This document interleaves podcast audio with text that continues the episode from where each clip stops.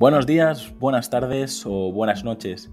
Bienvenidos a esta primera temporada de En Persona, el podcast donde entrevisto a emprendedores, empresarios y personas que he conocido, que me han acompañado o influenciado durante mi formación o mi carrera profesional. No sé si estarás en el coche, paseando el perro, lavando los platos o en el gimnasio. Solo quiero agradecer que estés escuchando este episodio ya que has decidido invertir lo más valioso que tienes, tu tiempo. Antes de dar paso a la entrevista, me gustaría comentarte que para mí es muy importante conocer tu opinión sobre el podcast, así que si quieres ayudarme, escríbeme al formulario que encontrarás en llamapuyolcayón.com barra contacto. Hoy conocemos a Juan Merodio. Él es uno de los principales expertos en España y Latinoamérica en marketing digital, redes sociales y transformación digital.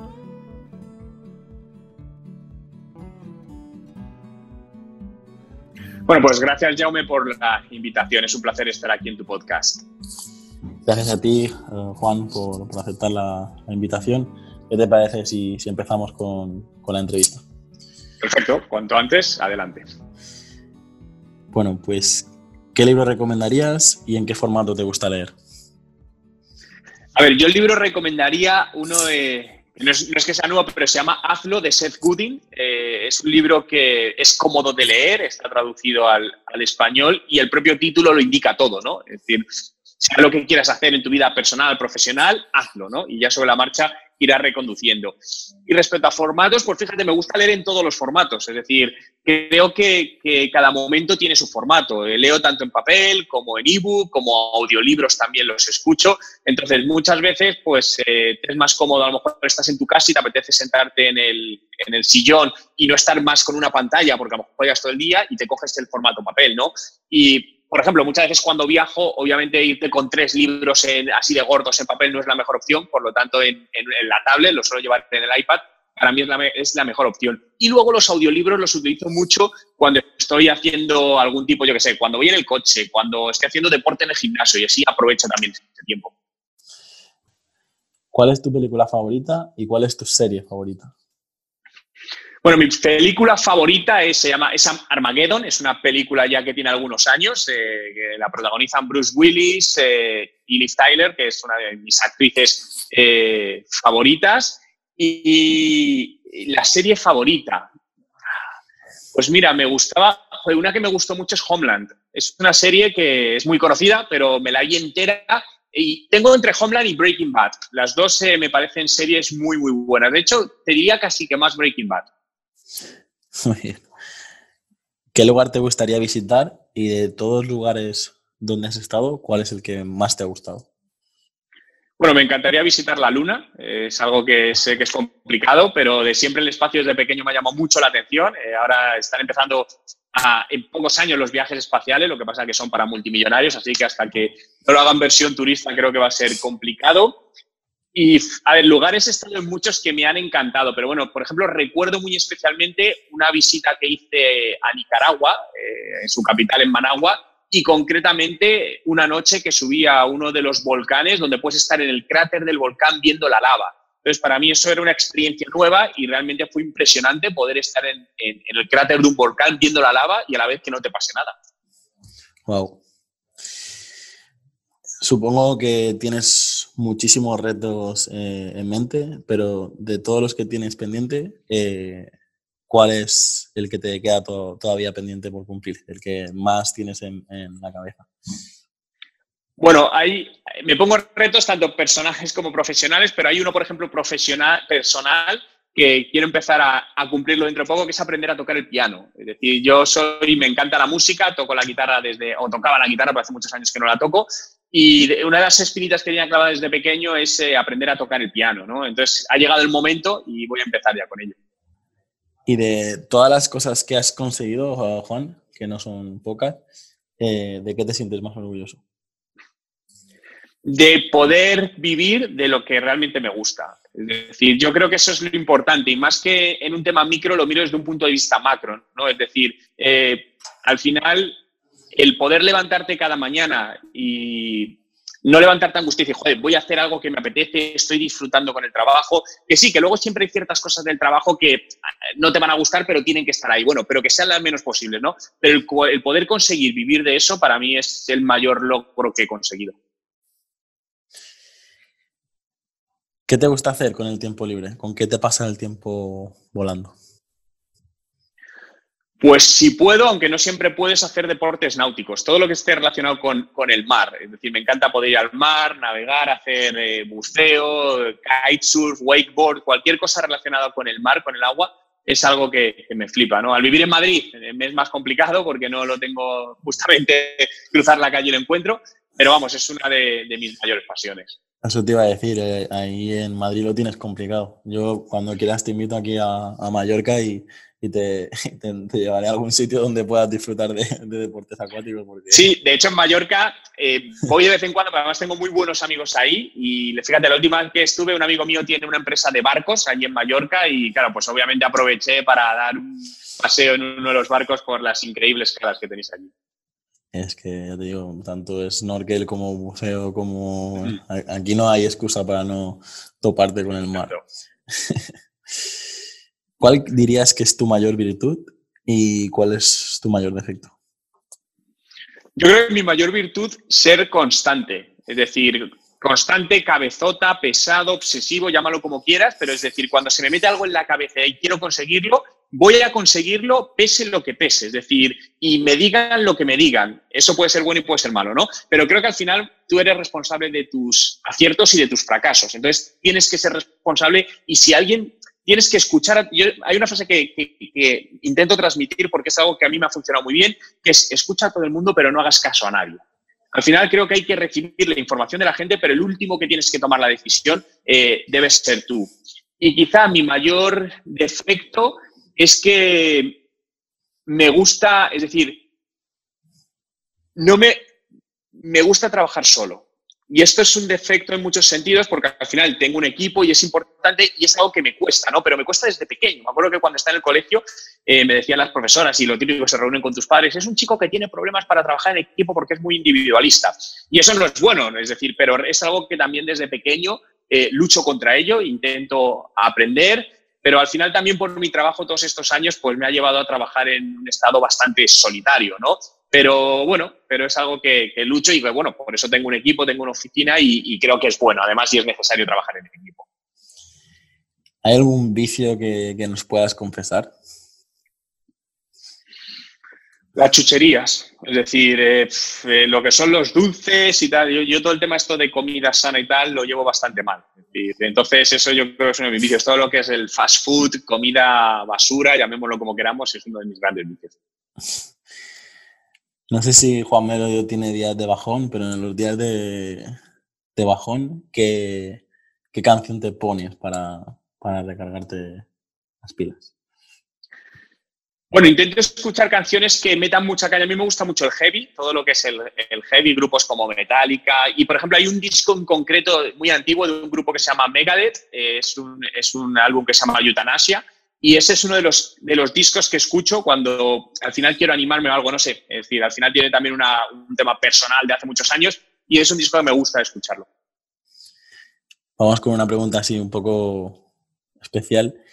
¿Qué es para ti la, la felicidad?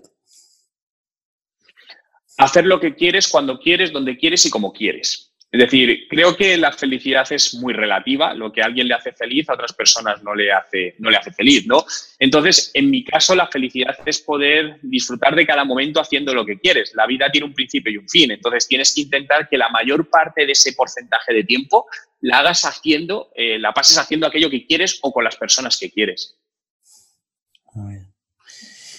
Si tuvieras la, la oportunidad de, susurrar a, a tu yo de ocho añitos, ¿qué, le dirías? Eh, emprende. Es decir, le diría, emprende ya con ocho años. Yo emprendí, pero de relativo. Vende los cromos y ponte a... sí, por ejemplo, eso es emprender. Es decir, yo realmente mi primer negocio lo, emprendí con, eh, con 24 años el negocio oficial, pero emprender, que viene a ser esas cosas, empecé antes, ¿no?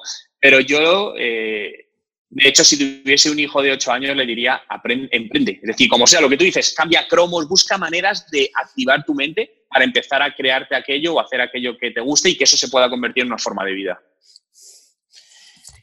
¿Cómo es el futuro? Y no hablo tanto a nivel personal y a nivel profesional, sino del futuro en general, lo, que nos viene encima. Con mucho calor, es decir, no sé si cambio climático o no, pero, pero yo creo que nos vienen años donde van a pasar cosas muy extremas que además no, están en nuestras manos controlar. ¿no? Y no sé, lo estamos viendo como en los últimos años están pasando mil cosas que no tienen explicación y que muchas veces nos cuentan lo que nos quieren contar. ¿no? Yo recuerdo cuando era un poco más pequeño, el tema principal era el agujero de la capa de ozono, que seguro que te acuerdas que se hablaba mucho de eso, de que nos, iban, nos íbamos a morir, que el agujero era más grande, y desde hace unos cuantos años no se habla de la capa de ozono, es decir, se ha autorreparado y se hablan de otras cosas. ¿no? Entonces yo creo que vamos a pasar mucho calor. Sí, yo recuerdo eh, ser, pequeño y estar ahí con mis hermanas y, que decían que se iba a desaparecer el mundo y no sé si que, tal día acababa el mundo, ¿sabes? Y no a dormir ahí, que no, nos vamos a despertar. Y es verdad que... pero bueno, eh, hay que tomárselo en serio, pero bueno, es... Sí, eh, pero bueno, aquí seguimos, ¿eh? así que ya seguirá. De, momento. Y, y en, el, en, el, trabajo, Juan, en, en nuestro sector, en, eh, en el mundo laboral, ¿ves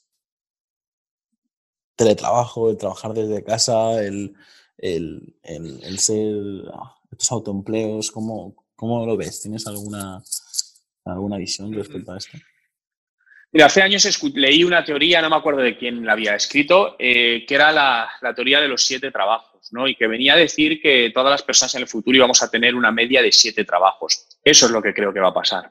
Siete trabajos. De hecho, hay en ciudades donde eso ya sucede. Por ejemplo, en Canadá es muy típico tener varios trabajos, no tener solo un trabajo, ¿no?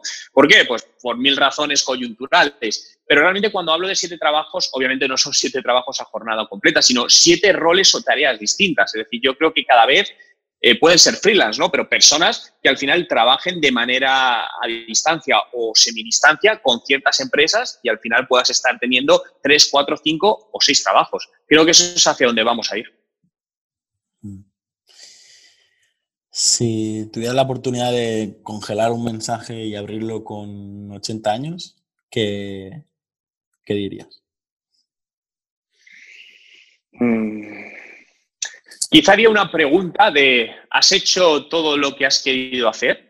Y con una checklist, ¿no? un poco con un listado, una wishlist o llamémoslo como queramos, y poder hacer, ir comprobando de, oye, esto lo hice, esto no lo hice, ¿no? Siguiendo un poco la filosofía de más vale arrepentirse de lo que has hecho de, eh, de lo que no has hecho.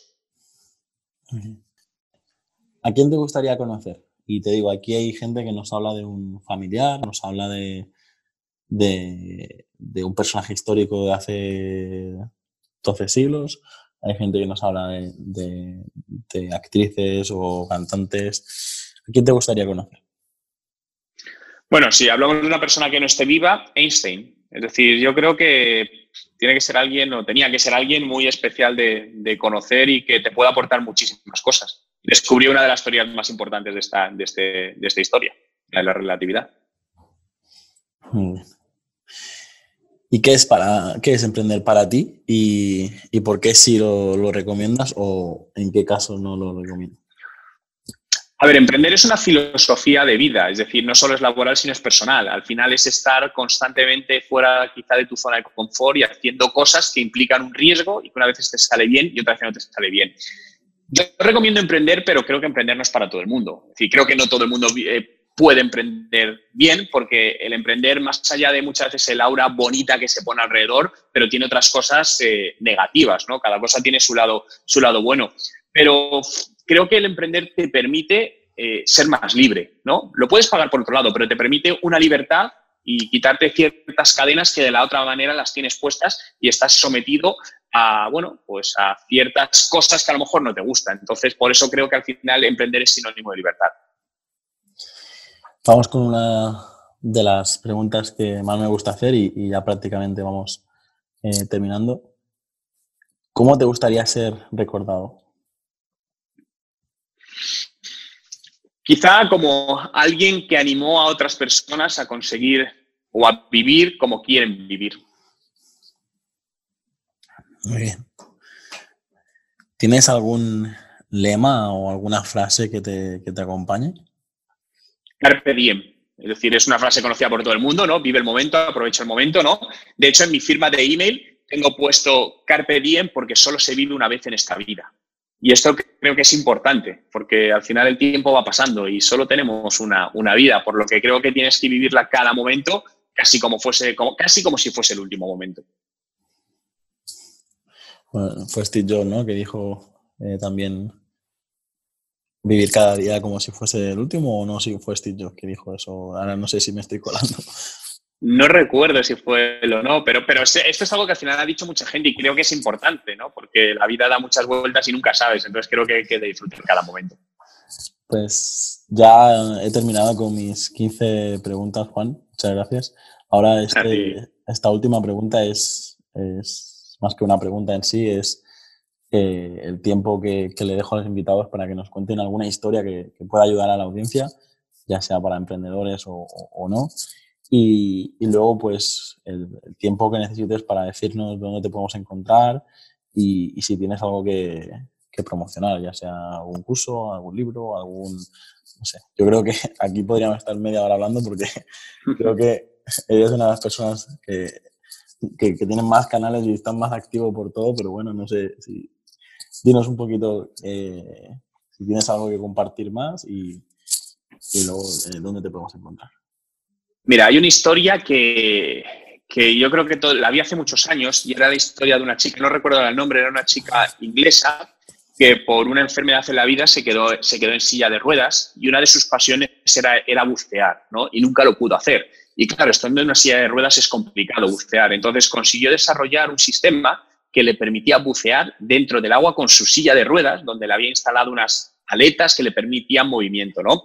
Eh, esta historia además está documentada, ella dio una charla TEDx donde habla de, todo esto, por lo tanto es una charla que ahora mismo, como digo, no recuerdo el nombre, pero vamos, es fácil buscarlo, al final si pones eh, buceadora, en silla de ruedas, TEDx, en Google lo, lo, vas a encontrar. Y creo que era una charla muy inspiradora de alguien que a pesar de tener muchos problemas y que mucha gente decía que era imposible que ella bucease, lo hizo, ¿no? Por lo tanto, creo que, que, cualquiera puede alcanzar aquello que le gusta, ¿no? Y luego sobre encontrarme, eh, creo que es muy sencillo. Es más fácil irse a Google, poner Juan Merodio y a partir de ahí encuentras todo. ¿no? Eh, mi usuario en las redes sociales siempre es Juan Merodio, mi web juanmerodio.com y ahí encontrarán pues desde cursos online que tengo, ebooks gratuitos, absolutamente todo lo que necesiten. Pues muy bien, muchas gracias. Gracias por, tu tiempo.